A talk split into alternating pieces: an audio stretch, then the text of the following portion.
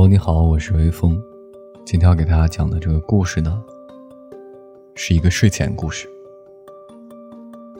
文字来自于林朵，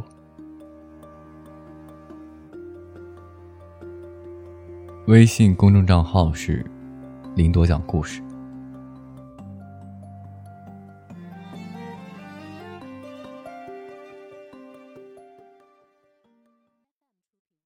有一个世界，每个人都生活在黑暗、有冰冷的海底，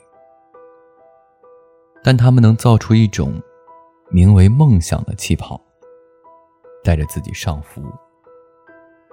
这种气泡既轻盈又脆弱，大部分都会在上浮过程中，因为不堪压力而破碎。